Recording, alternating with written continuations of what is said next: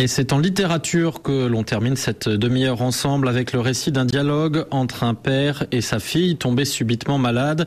Il raconte la peur, la souffrance, l'enfance déchirée. Dis-moi pour qui j'existe. C'est le treizième roman du franco-djiboutien Abdourahman Waberi et ses chemins d'écriture, la chronique de Tirtankar Chanda.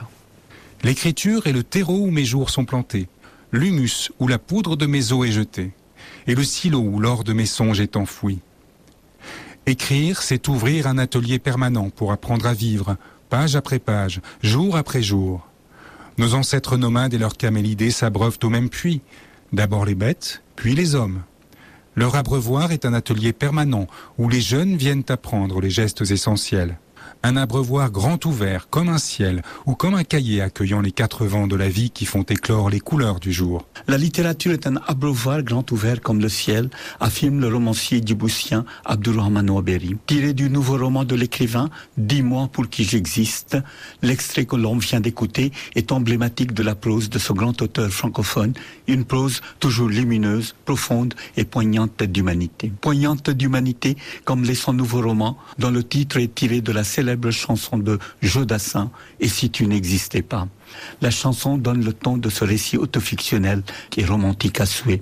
Le roman s'inscrit dans le prolongement du précédent opus de l'écrivain. Pourquoi tu danses quand tu marches? Sur le chemin de l'école, une petite fille demande à son père pourquoi il boite. L'interrogation sera l'occasion pour le père de raconter ce qui est arrivé à sa jambe quand il était enfant à Djibouti, faisant de lui cet homme qui danse toujours. Dans le nouveau roman d'Oaberi, Béa, la fille du narrateur-auteur, est cette fois la principale protagoniste. Tombée malade à son tour, l'adolescente est, elle aussi, atteinte d'une arthrite juvénile. Le père culpabilise, d'autant que, professeur de littérature dans une université à Washington, celui-ci ne peut être au chevet de sa fille autant qu'il le voudrait. Père et fille finiront par trouver moyen de communiquer, notamment à travers le journal de bord, dans lequel chacun raconte ses angoisses et ses espoirs. C'est un dialogue entre un père et une fille, un romanesque à la fois sur un terrain personnel hein, et autobiographique. Et on voit comment une maladie change les relations entre eux, leur façon de parler, leur façon de se comporter, leur façon de se regarder. En tout cas, c'est comment l'écriture, la réflexion, la culture nous rend plus forts contre la maladie, contre la mort. Comment vivre finalement devant les dangers de la maladie ou de la mort.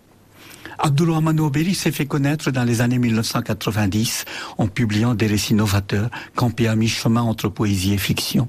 Ses premiers titres puisent leur inspiration dans la nostalgie de l'exilé pour le pays natal. Chemin faisant, l'œuvre s'est enrichie de légendes et de réalités du monde. Mais l'écrivain s'est toutefois toujours gardé d'évoquer le personnel et l'autobiographique, à la différence de ses deux derniers livres où il évoque les paysages et les drames de son enfance. Les deux livres forment un diptyque tout en étant indépendants, pas une suite, mais ils sont dans un même esprit euh, littéraire. Alors que d'habitude, j'interrogeais le monde à partir d'une focale lointaine. Cette fois-ci, puisque j'ai dépassé aujourd'hui la cinquantaine, je rapproche la focale et je mets sur des terreaux que je connais, à savoir ma sensibilité personnelle, voire des fragments de mon histoire. On parle de, vie, d'amour, de filial, de maladie, euh, une interrogation à partir de mon corps qui est parfois défaillant. Si le dialogue entre père et fille constitue le cœur de Dis-moi pour qui j'existe, ce récit n'est pas un simple répertoire de mots. L'ouvrage est réparti habilement entre entrées des journaux intimes et notes diverses, composées de réflexions sur la société américaine contemporaine et les vertus cathartiques de la lecture, des digressions qui cohabitent avec le thème central de combat contre la maladie et la mort, et que la plume sensible et bienveillante du romancier réunit dans un où la vie triomphe en s'appuyant sur la mémoire et la poésie.